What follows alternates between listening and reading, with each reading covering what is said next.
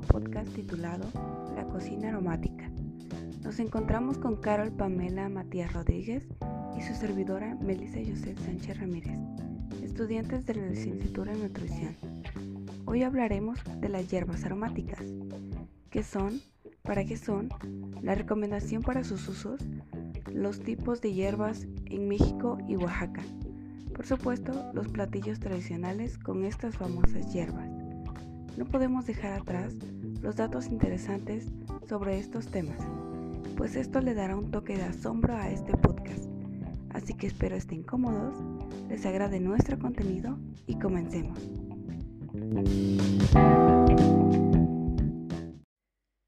Muchas gracias por la bienvenida y dime, ¿qué son las hierbas aromáticas? Yo solo sé que es un nombre que se da a diversas plantas pues silvestres o de huerto de hojas verdes en que pues son consumidas frescas o secas.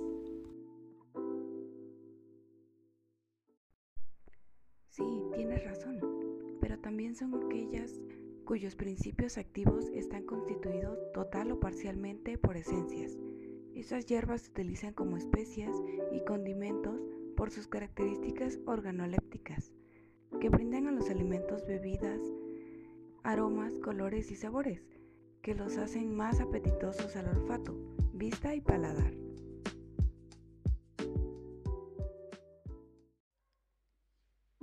Sí, tienen una característica única y debemos añadir que hace más especiales la simple preparación de un platillo.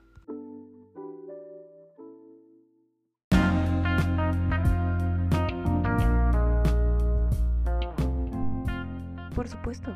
¿Sabes cuáles son los tipos de hierbas aromáticas? Adivina.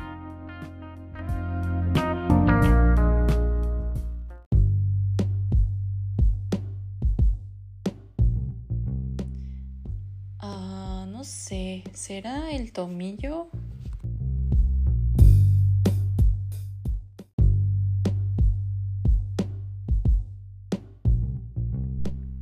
Esa es una de ellas. Te hablaré de las más comunes. Está el perejil, que tiene un color verde fuerte y un gran aroma. Además, se utilizan solo las hojas. Luego está el estragón y el tomillo, como ya mencionaste. Suele ser un arbusto pequeño.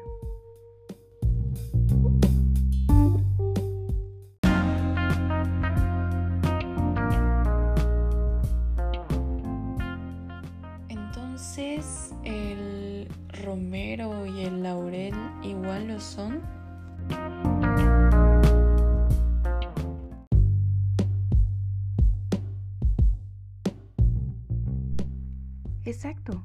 El romero lo encontraremos en forma de tallos, de los que salen unas hojas. Es una planta que tiene un intenso color. Y el laurel, debo decirte que se utilizan las hojas, porque el árbol donde lo encuentras tiene el mismo nombre. Quiero agregar la albahaca y el orégano, que son utilizados en la comida italiana.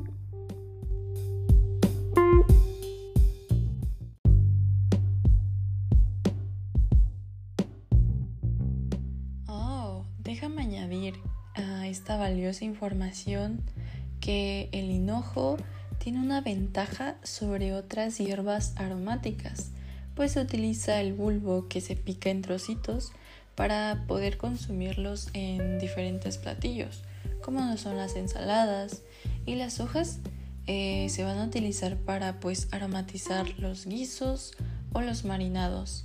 Y vi que te olvidaste de una de las más conocidas.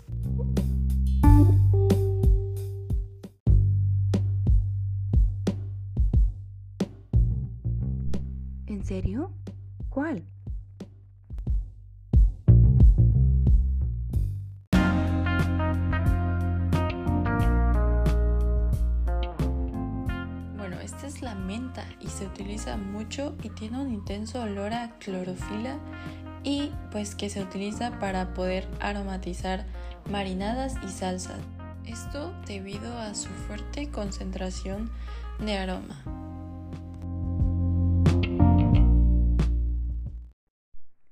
Bueno, bueno, pero ahora, ¿me puedes decir su clasificación según algunos criterios?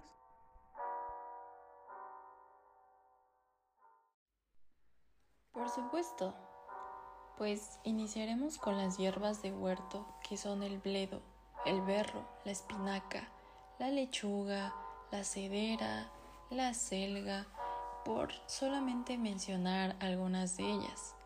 Estas se utilizan en la preparación de sopas y potajes, en ensaladas o simplemente en una guarnición.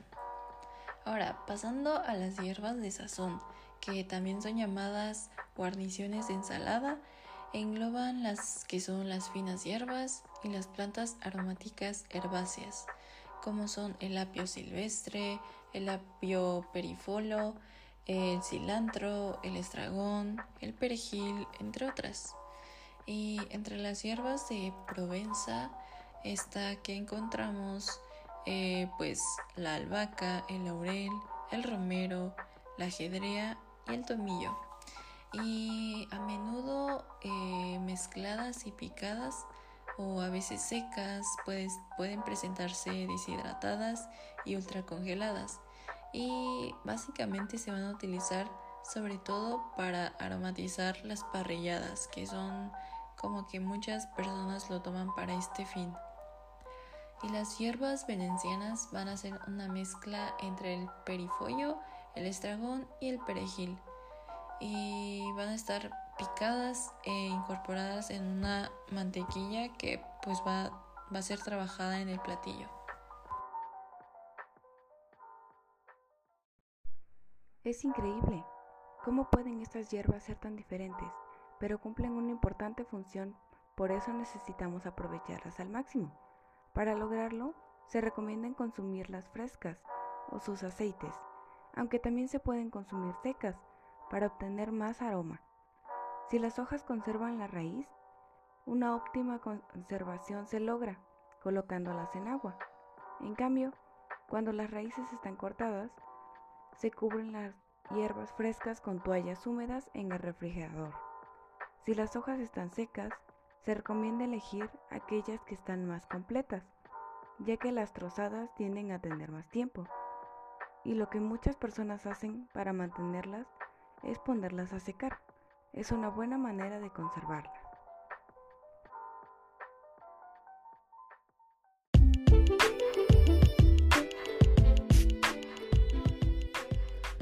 todo esto yo creo que nos hemos olvidado de hablar de las propiedades. Adelante que pues esto se va a poner más interesante en los siguientes temas.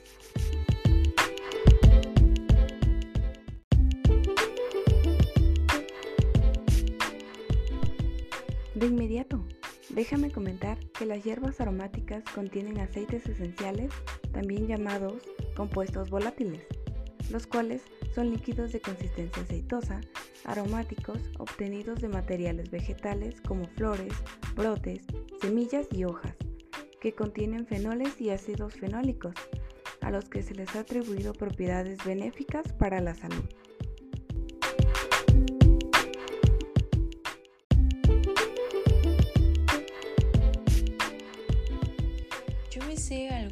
Permíteme decírtelas. Por ejemplo, Está la albahaca, que es antináuseas. También favorece la disminución de la generación de gases en el tubo digestivo. Esto lo aprendí en un tema que vimos en anatomía. Y el de que va a ser un antiparasitario y antidiarreico. Y estas van a caer súper bien ya que son eh, hierbas muy aromáticas.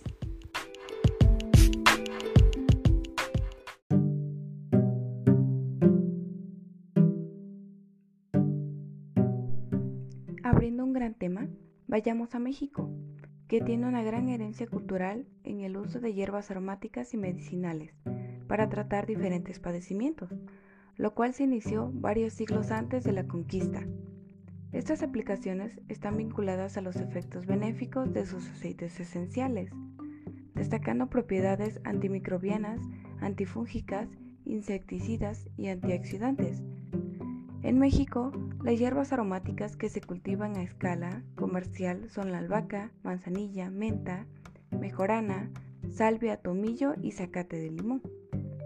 Sobresale la albahaca como la principal hierba aromática que se produce en México para exportación, así como es la más rentable. Los principales estados productores de hierbas aromáticas son Morelos, Baja California, Estado de México, Nayarit, Oaxaca, Puebla y Tlaxcala. En estos estados se pueden encontrar pequeños productores y empresas productoras de hierbas finas aromáticas para actividad culinaria y medicinal, que se destinan al mercado de exportación, siendo Estados Unidos el primer destino. En especial el epazote, laurel, hierba santa, árnica y gordolobo son hierbas aromáticas que se exportan además a Pakistán, Alemania y Francia. A su vez, en Nayarit se cultivan alrededor de 127 hectáreas de diferentes hierbas aromáticas, como albahaca, menta, salvia, zacate limón, orégano, tomillo y algunas otras de tipo oriental, las cuales van dirigidas a los consumidores de origen asiático, en Estados Unidos y Canadá. Ejemplos de otras hierbas utilizadas antes de la llegada de los españoles a México son la chaya, el epazote, la hoja de aguacate y hoja santa.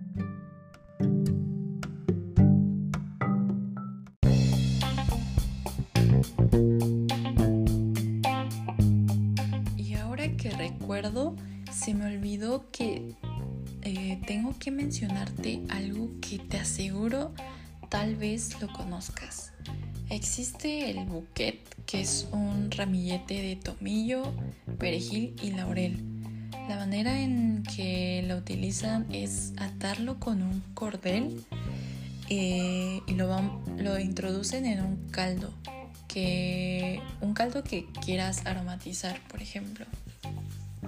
Y nosotros vamos a tener que cuidar que pues no se deshaga porque es muy delicado.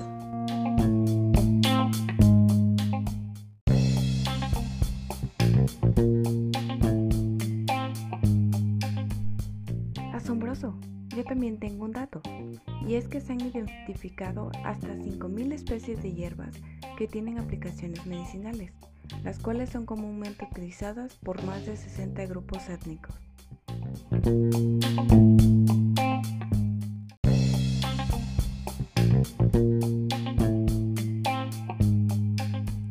Bueno, pues tenemos mucho de dónde escoger, pero mejor hablemos del precio de los manojos de hierbas pues son aromáticas y están en estado fresco, como son la albahaca, el cilantro, el perejil, la manzanilla, el epazote, que estas valen alrededor de 7 pesos mexicanos según investigué, mientras las hierbas aromáticas que se comercializan secas valen de 27 a 35 pesos mexicanos por frasquito.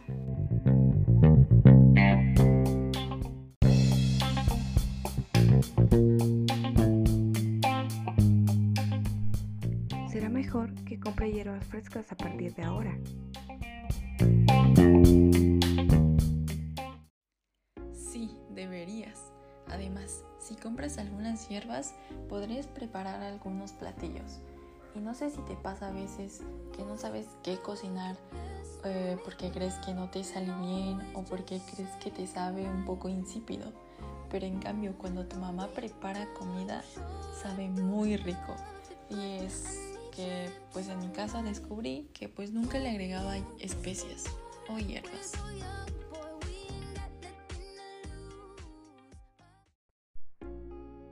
Justo eso me pasa. Hasta que mi abuela me contó sus secretos para hacer la comida muy rica y aromática. Y resulta que solo era escoger entre estas. Por ejemplo, el cilantro se utiliza mucho en todos los niveles de la comida mexicana desde la preparación de un caldo de pollo a caldo tlalpeño, para los que son más exigentes. También se usa para preparar ceviches y distintos tipos de salsa, ya sea molcajeteada o salsita asada para la carne. Uno de los usos más importantes que le damos al cilantro es en los tacos y antojitos mexicanos.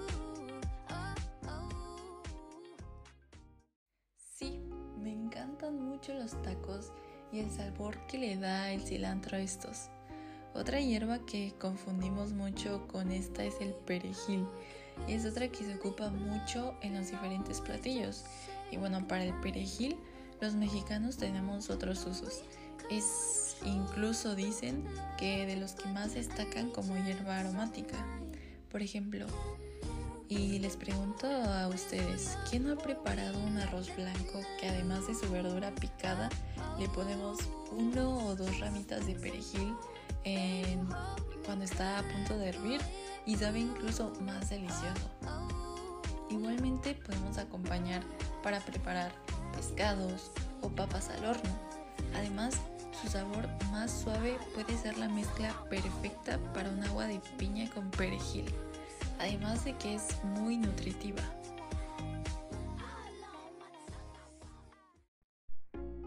Estoy de acuerdo contigo, el perejil sí que está en muchos platillos, pero con decirte que no puedo diferenciar el cilantro del perejil. Sí, déjame ayudarte. La próxima vez que vayas a cocinar con alguna de estas o que quieras empezar a diferenciarlas, esta es la clave. Mira, las hojas del cilantro terminan en puntas redondeadas y el perejil, a diferencia del cilantro, es que sus hojas son más puntiagudas. Otra cosa, el aroma del cilantro es más intenso y está más concentrada que el del perejil. En cambio, este va a ser más suave. Y para su preparación, el cilantro comúnmente es empleado para elaborar pues deliciosas salsas, eh, sopas, consomés y también es un excelente compañero de ceviches, cócteles de camarón, tlacoyos, entre otros, como ya habíamos mencionado. Y por otra parte, el perejil es ideal para preparar carnes, caldos y para acompañar ensaladas.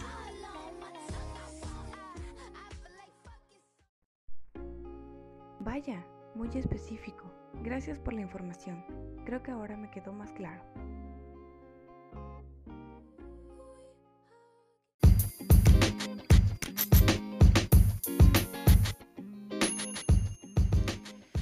Bueno, ahora que ya hablamos de las hierbas aromáticas de nuestro país, pasemos a hablar acerca de nuestro estado. En su mayoría te puedo decir que crecen de manera silvestre y gracias a ellas la gastronomía local es una de las más importantes a nivel mundial. Son las hierbas de olor y de acuerdo con cocineros tradicionales son indispensables e instituibles para la gastronomía de Oaxaca.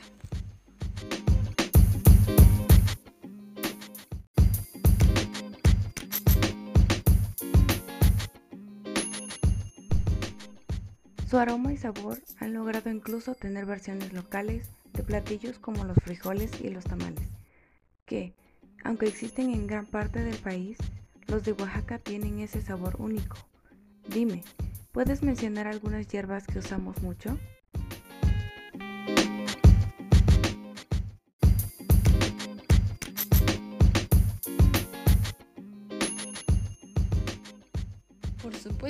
Pues mira, el epazote lo podemos encontrar en los esquites.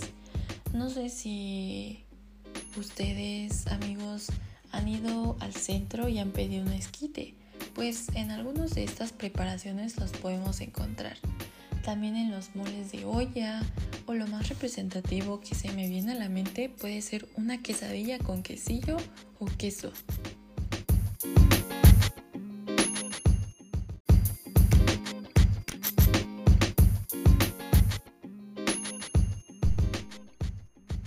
Estoy de acuerdo.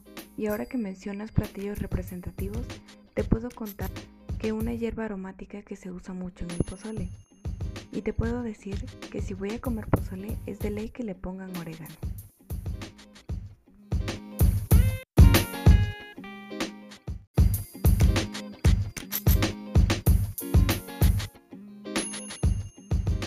Igualmente otra hierba es la hoja de aguacate está presente en diversos platillos de las distintas regiones de Oaxaca, pero sobre todo en los frijoles que se hacen en esta región del país y pues que se ocupa en la mayoría de los antojitos. Es decir, bueno, la popular que sea hasta ahora es la pasta de frijol.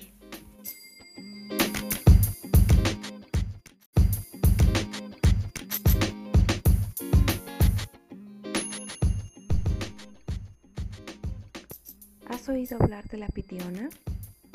Déjame decirte que es una planta que crece en muchos lugares del continente americano. Sin embargo, en Oaxaca lo hace solo por temporadas. Es el principal ingrediente de algunos tipos de moles, salsas, sopas y antojitos. Además, también es utilizada como analgésico para aliviar dolores reumáticos.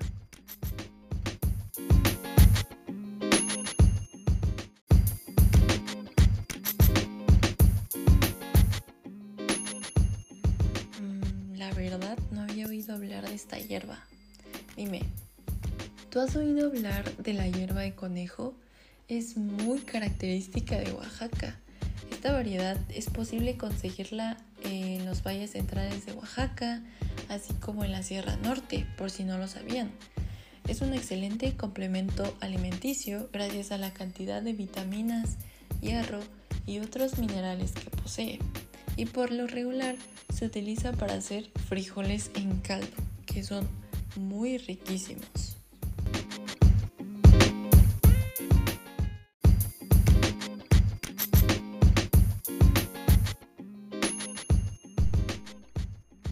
Sí, recuerdo cuando mi mamá preparó una vez frijoles con hierba de conejo. Recuerdo mucho su sabor característico. Yo puedo comentarte de otra hierba que es el chapiche. El chapiche es una planta nativa de nuestro país, con tallo y brotes alargados, de color verde azulado y pequeñas flores moradas. Es una de las hierbas que más abundan en los campos de los valles centrales de Oaxaca.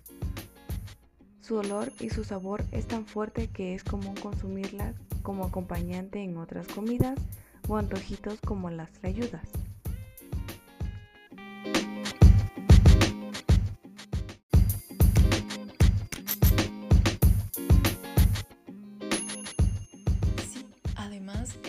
Se considera un quelite por ser una planta tierna comestible.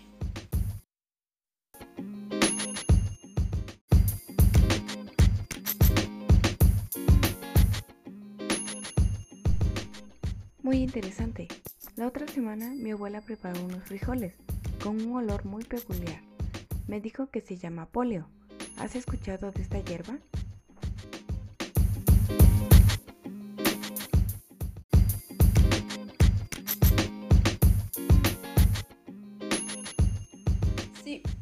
Se usa para aromatizar caldos y especialmente los frijoles caldosos y hasta refritos. Basta con solo colocar unas ramitas de la planta y durante la cocción del alimento estas van a soltar su sabor.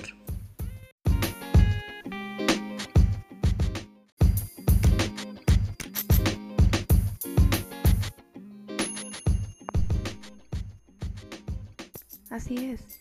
Además, mi abuela me dijo que también puede usarse en té o infusiones y son muy populares para los efectos negativos de la resaca.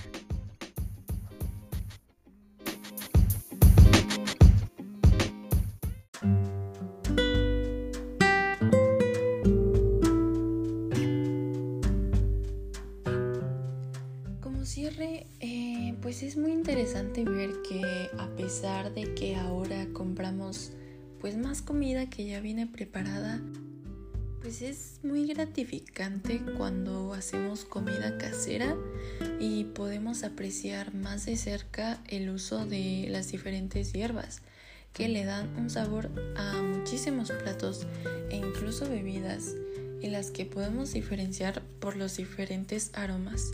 Y esto lo podemos aprender a lo largo de nuestra vida y pues nos van a servir cuando queramos preparar comida.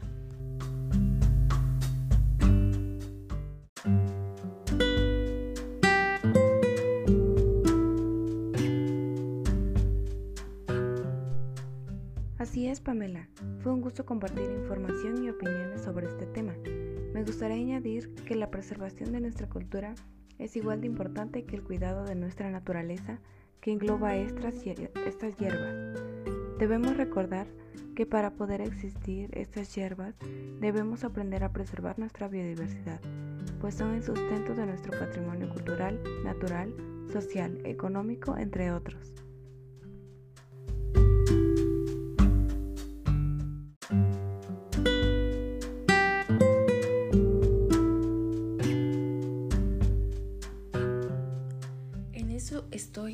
Que de acuerdo contigo, Melissa, pues el cuidado desde la naturaleza influye mucho en la producción de estos para poder llevarlos a nuestra mesa, con la preparación de muchos platillos.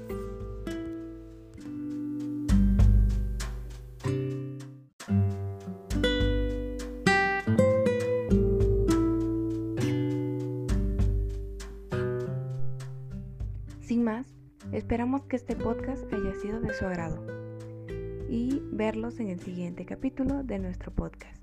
Un saludo y hasta la próxima.